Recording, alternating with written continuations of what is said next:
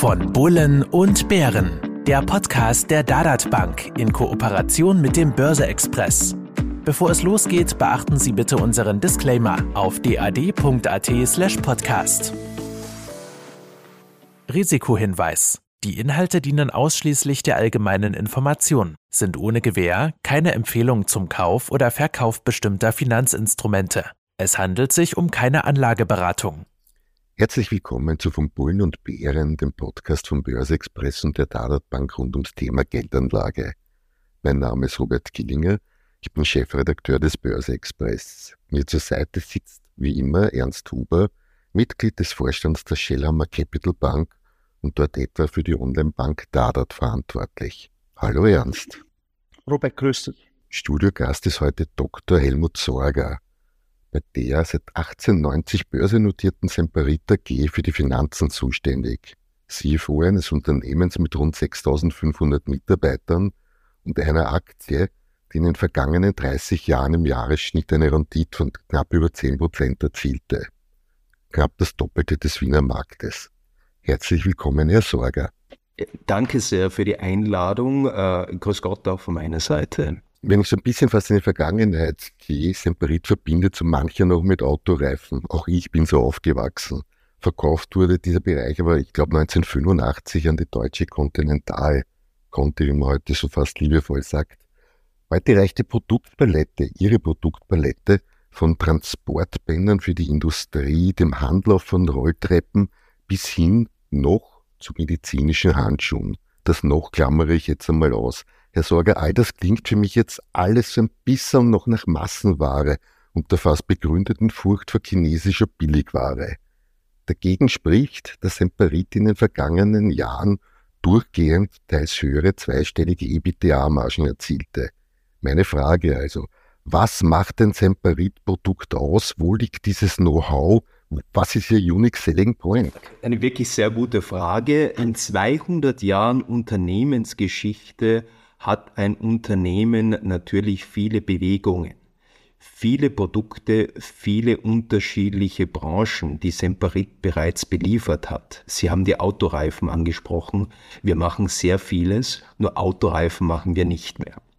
Äh, ein, eine Kernkompetenz von Semperit liegt darin, technische äh, Elastomerprodukte herzustellen für unterschiedlichste Anwendungen.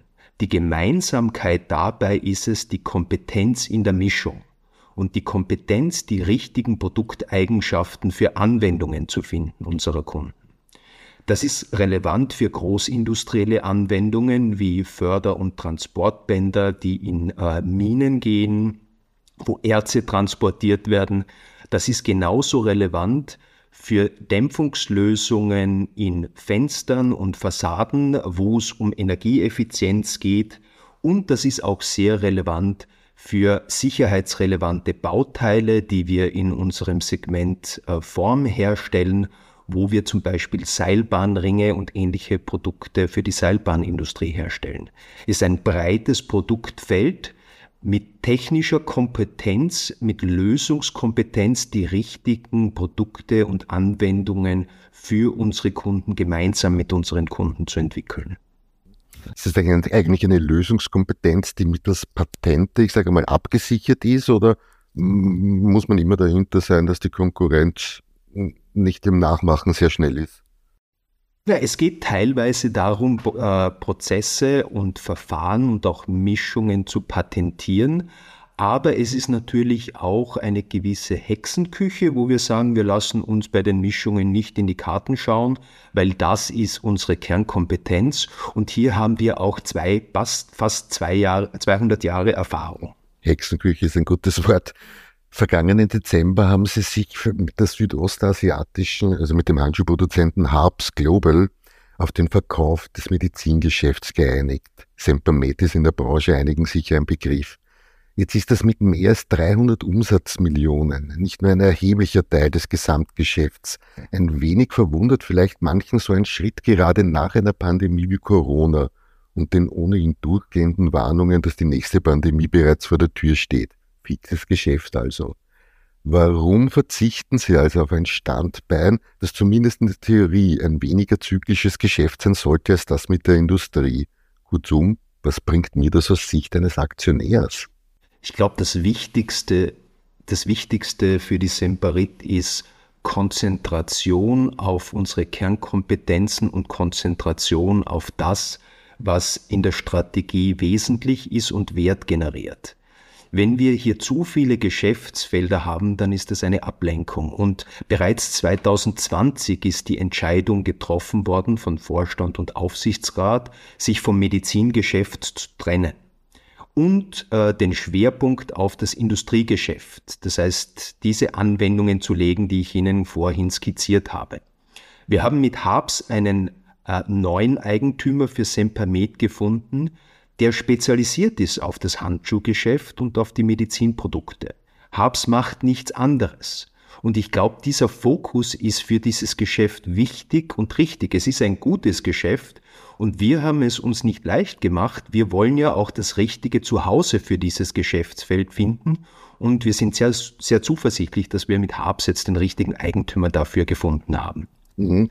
Herr Dr. Sorge, wenn ich eine Frage stellen darf, Sie sind ja immer wieder auch auf Roadshows unterwegs. Äh, da wäre spannend für uns, was beschäftigt die Reaktionäre, insbesondere auch die Kleinaktionäre natürlich, und was sind so die am häufigsten gestellten Fragen bei diesen Roadshows, bei diesen Veranstaltungen? Na, Im letzten Jahr war das eindeutig äh, das Medizingeschäft. Die Trennung war angekündigt und äh, wir haben hier diese äh, Corona-Welle, wenn man so sagen darf, mitgenommen. Wir haben hier als Semperit sehr gut verdient und lassen die Aktionäre natürlich auch teilhaben. Das heißt, das Interesse war hier sehr groß. Wann kommt es zu einem Closing? Wann kommt es zu einer Transaktion? Ich glaube, dieses Thema ist jetzt abgeschlossen mit dem äh, Signing mit, mit Harps. Äh, das Closing erwarten wir jetzt für Mitte des Jahres. Das heißt, der Fokus ist jetzt nach vorne gerichtet. Das heißt, wo wollen wir hin? Wo wollen wir die Semperit hinentwickeln? Und was uns als Vorstand wichtig ist, die Semperit auf ein gesundes, neues Fundament zu stellen. Ein Fundament, das Wachstum ermöglicht und wo wir in unseren Kernkompetenzen auch äh, Überrenditen erzielen können, die wir den Aktionären natürlich auch wieder zugutekommen lassen. Wir haben das auch deutlich gezeigt, heuer bereits, wo wir gesagt haben, wir möchten investieren, ob äh, organisch und auch anorganisch. Wir haben uns kommittiert in Audrey, das ist eines unserer größten Werke, in den Hydraulikschlauch, ein wichtiges Segment von uns, zu investieren, eine große neue Fabrik äh, äh zu bauen und äh, haben auch äh, ein neues Geschäftsfeld eröffnet, mit äh, der Akquisition von Rico. Die Rico-Gruppe ist äh, ein Spezialist im Formenbau und in der Herstellung von Flüssigsilikonanwendungen. Das sind Teile aus einem artverwandten Stoff, äh, einem Elastomer, aber es ist etwas Neues. Die Rico-Gruppe ist ein sehr stark wachsendes Unternehmen und ich glaube, das gibt der Semperit äh, neue Wachstumsimpulse und neue, sehr interessante Geschäftsfelder, die wir weiter erschließen wollen. Herr Sorger, Sie sagen gerade, wo wollen wir hin? Ich gehe jetzt einen Schritt zurück fast. Wo gehen wir hin und meinen eigentlich die konjunkturelle Lage? Sie vertreiben und, also vertreiben und produzieren Produkte in mehr als 100 Ländern. Das heißt, Sie haben einen gewissen, einen großen Einblick, wie es überall abläuft. Wie sieht denn Ihr konjunkturelles Bild für die nächsten Jahre aus? Was uns makroökonomisch zurzeit beschäftigt in Europa, teilweise auch in Nordamerika, ist natürlich das Phänomen der Inflation. Etwas, wo man in den Lehrbüchern schon weit zurückgehen muss. Auch die Zentralbanken sind mit diesem Phänomen nicht mehr so vertraut. Aber es ist äh, ein Faktum. Und ich glaube, das ist ein Faktum, das die Geschäftsaktivitäten von allen Unternehmen beeinflusst und das tägliche Leben beeinflusst. Ähm, das ist eine große Herausforderung, eine Herausforderung, die gelöst werden muss äh, von Seiten der Geldpolitik, äh, von Seiten der äh, Nationalbanken, aber natürlich auch von den Unternehmen. Makroökonomisch grundsätzlich bin ich ein positiv gestimmter Mensch. Das heißt, wir sehen äh, eine große Nachfrage in Europa und in Nordamerika in Richtung Infrastrukturinvestitionen. Ich glaube, hier muss noch sehr viel äh, getan werden.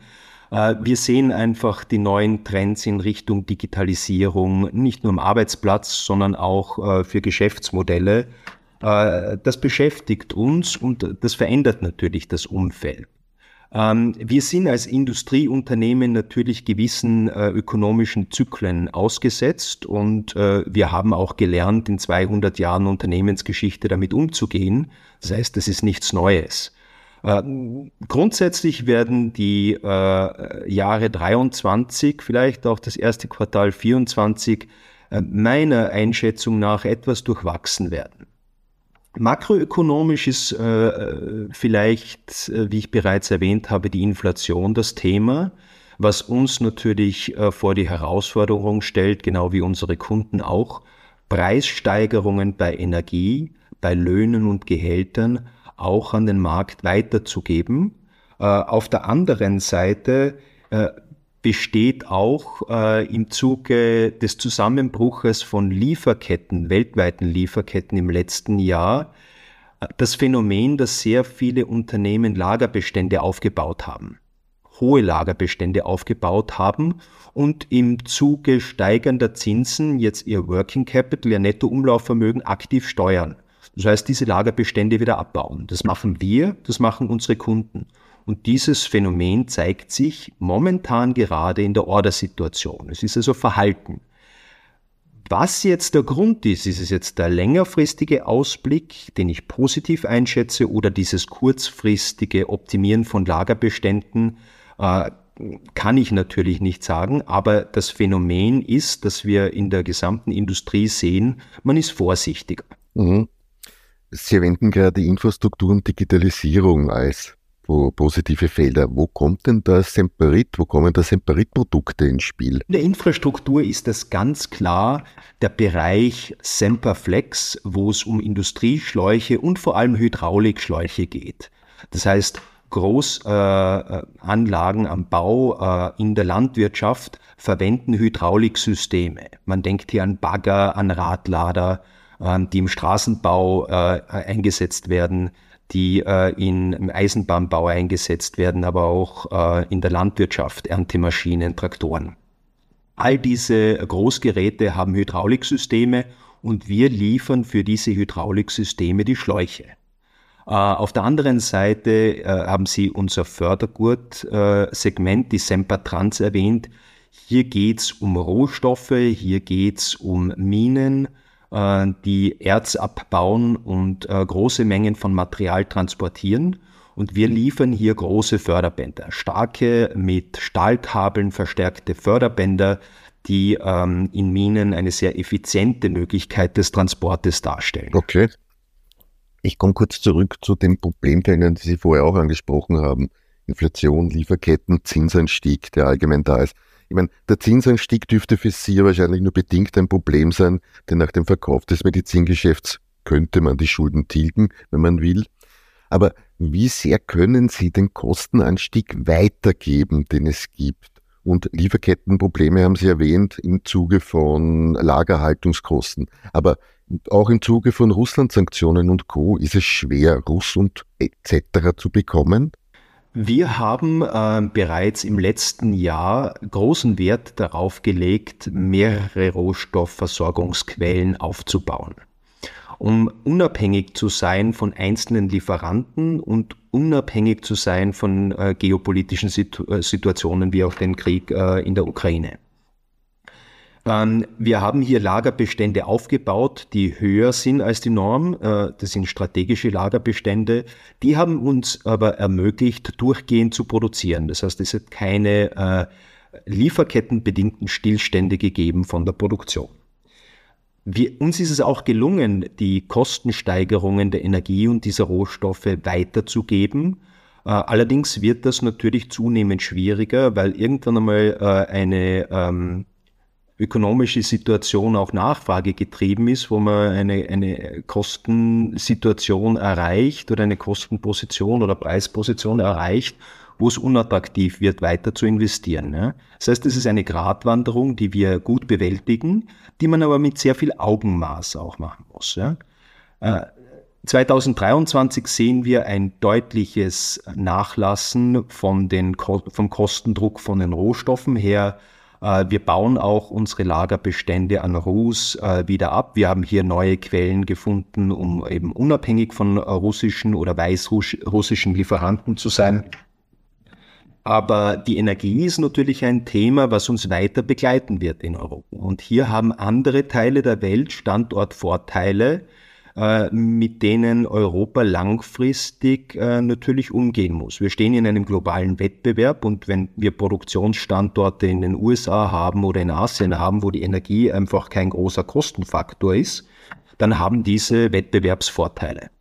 Und Zinsanstieg, wie ich vermutet habe, wird sie nicht, äh, trifft sie nicht wirklich. Sie sehen, den Zinsanstieg habe ich bis jetzt noch nicht erwähnt. Also wir sind in der glücklichen Position, äh, mehr als 100 Millionen Cash äh, in unseren Kassen zu haben. Gut, das wird sich ändern, wenn es zum Closing von Rico kommt, aber wir haben hier eine Finanzierung abgeschlossen im ersten Quartal zu sehr attraktiven Konditionen und die steigende Zinssituation wird uns natürlich auch treffen wie jeden anderen, aber ich glaube, das ist ein Level Playing Field, mit dem muss jeder umgehen und wir erwarten von in unseren Investitionen äh, schon Renditen, äh, die deutlich über diesen Zinsen liegen, wenn ich das so salopp formulieren darf.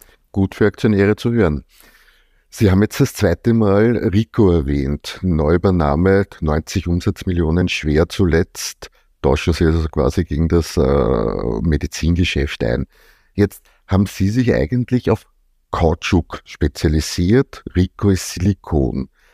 Darf ich davon ausgehen oder ist es ein, ein Fehler, dass Silikon eine Art technische Weiterentwicklung von Kautschuk ist und deshalb ins Portfolio übernommen wird? Warum die Erweiterung? Ja, es ist ein komplementäres Produkt.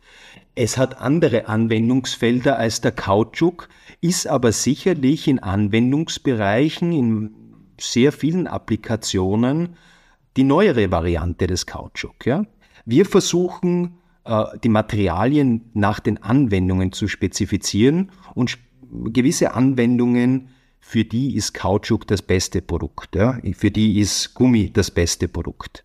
Äh, für andere äh, technische Anwendungen kleinere Teile, Teile, wo äh, Elastomere kombiniert werden mit anderen Werkstoffen wie Metall oder Polycarbonat oder auch äh, anderen äh, Polymeren.